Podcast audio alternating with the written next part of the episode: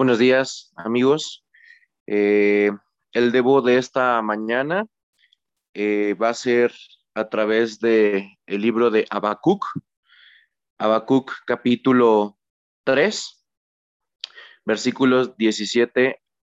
al 19. Y dice la palabra de Dios, aunque la higuera no florezca, ni en las vides haya frutos, aunque falte el producto del olivo, y los labrados no den mantenimiento, y las ovejas sean quitadas de la majada, y no haya vacas en los corrales. Con todo, yo me alegraré en Jehová, y me gozaré en el Dios de mi salvación. Jehová, el Señor es mi fortaleza, el cual hace mis pies como de siervas, y en mis alturas me hace andar. Este, este libro es un libro, este libro de la Biblia del profeta Habacuc. Es un libro eh, bien chiquitito, solamente hay tres capítulos, pero son tres capítulos súper interesantes que nos muestran tal cual cómo es la, la vida de un creyente. Esta vida de un creyente que tiene una relación con Dios y que tiene momentos donde eh, pues espiritualmente está lleno de confianza, pero también momentos en donde eh, puede tener situaciones que cuestione a Dios, que, se queje, que, que, tenga dudas, que tenga ciertas incertidumbres. Y, pues no, a mí me encanta porque nos muestra a Habacuc, pues cómo eh, a pesar de ser un profeta, eh, estar dentro de, los escritores bíblicos, pues nos muestra, nos muestra esa naturaleza eh, humana del creyente, ¿no? El capítulo 1 normalmente, bueno, no normalmente, el capítulo 1 inicia, inicia eh, con, con quejándose por la maldad, quejándose porque hay injusticias, quejándose con Dios por lo que está sucediendo. Pero después de un giro, eh, en el capítulo 2, en donde Dios le revela este, que, va a haber eh, un, castigo para Israel, para ese Israel pecador en el cual iba a ser conquistado por, por otra nación, que en este caso es Babilonia, o los caldeos Babilonia. Eh, y, cómo Habacuc se sorprende y dice que cómo es posible que un pueblo que, que, que sea idólatra, un pueblo que, que, tiene, que, está lejos de Dios, sea quien conquiste a, Israel.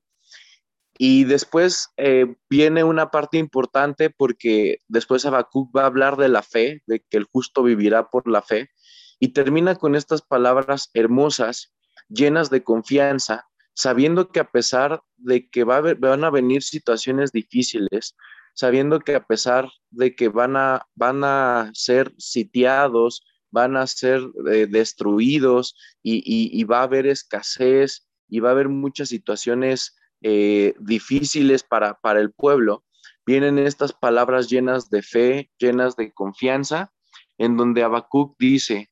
aunque la higuera no florezca, ni en las vides haya frutos. Es decir, aunque, aunque no haya el producto del campo, aunque las cosechas no den eh, su fruto, aunque falte el producto del olivo y los labrados no den mantenimiento. Y vean, no solamente el producto de la tierra, dice también, y las ovejas sean quitadas de la majada, es decir, que, ya no haya ganado eh, y, sigue, y no haya vacas en los corrales. O sea, a pesar de todas las circunstancias difíciles, de la escasez, eh, de, todo lo que se, viene, lo que todo se iba, se iba a vecinar, dice, con todo, con todo, yo me alegraré en Jehová y me gozaré en el Dios de mi salvación. Es normal que a veces, por las situaciones que pasamos, es normal que a veces nos cuestionemos cosas, es normal que a veces eh, cada uno de nosotros pueda llegar a, preguntarse quizá, ¿dónde está Dios? Seguramente ahora en, la pandemia, eh, cuando inició, muchos se llegaban a preguntar, ¿no? Todas las situaciones económicas, las faltas de empleo, este, las cuestiones de salud, que todo está cada vez más caro, pero aquí algo que nos muestra estos pasajes es la fe de un hombre que a pesar de, quejarse, que a pesar de haber cuestionado, que a pesar de quizá humanamente no estar de acuerdo con, con lo que Dios iba a hacer, pero entendió que Dios era Dios, a pesar de cualquier circunstancia, él dijo, con todo, a pesar de lo que, este con todo es a pesar de, a pesar de todo lo que suceda, a pesar de lo que acontezca, a, a pesar de cualquier circunstancia, dice, con todo, yo me alegraré en Jehová y me gozaré en el Dios de mi salvación. ¿Por qué, ¿Por qué Habacuc podía decir estas palabras? Podía decir estas palabras porque él estaba consciente al final de cuentas de quién era su Dios. Aquí desde varias veces, a, a mí me, en lo personal me gusta compartir mucho de esto para que reflexionemos quién es Dios en nuestra vida. Si Dios, si el Dios en el que yo creo es un Dios chiquito, pequeño, que inclusive pensemos que se puede equivocar, que, que no es perfecto, eh, etcétera, etcétera, etcétera, nuestra vida va a ser un caos, va a ser un desastre. Pero si yo creo y mi confianza está puesta en el soberano, en el rey de reyes y en el señor de señores, entonces no importa lo que pase en mi vida, yo me alegraré, con todo yo me alegraré en ese Dios y me gozaré en ese Dios que es el Dios de mi salvación, que me ha dado lo más importante es tener una relación con Él, una vida eterna y una vida en abundancia al tener a Cristo Jesús en mi corazón. Dice el 19, Jehová el Señor es mi fortaleza, no son las circunstancias, no es si yo estoy teniendo un trabajo, no es si yo tengo una pareja, no es no no es absolutamente nada, mi fortaleza viene de Jehová, mi Señor, mi Dios, mi Salvador que Dios siempre nos lleve a, tener esto en nuestra mente y en nuestro corazón, que nuestra adoración y amor a Él no dependan de las circunstancias, que siempre que, aunque vengan tiempos difíciles, yo tenga muy en cuenta y me alegre en, en Jehová y me goce en el Dios de mi salvación, entendiendo que Jehová, el Señor, es nuestra fortaleza, nuestra única y suficiente fortaleza. Que Dios les bendiga, eh, hermanos, amigos, y eh, vamos, a, vamos a orar. Amado Señor y Padre nuestro, estamos muy agradecidos contigo por este día que tú nos regalas, esta mañana hermosa, Señor, porque todo lo que tú haces es hermoso. Gracias, Padre bendito, por tu palabra, por tu palabra que nos muestra a seres humanos, tan humanos como nosotros. Que, Señor, como tu profeta Habacuc, el cual tuvo, Señor, situaciones de enojo, frustración, incertidumbre, que quizá inclusive te, te cuestionó, Señor, por tus decisiones, por tu voluntad, pero Señor, él entendió que tú eres el soberano,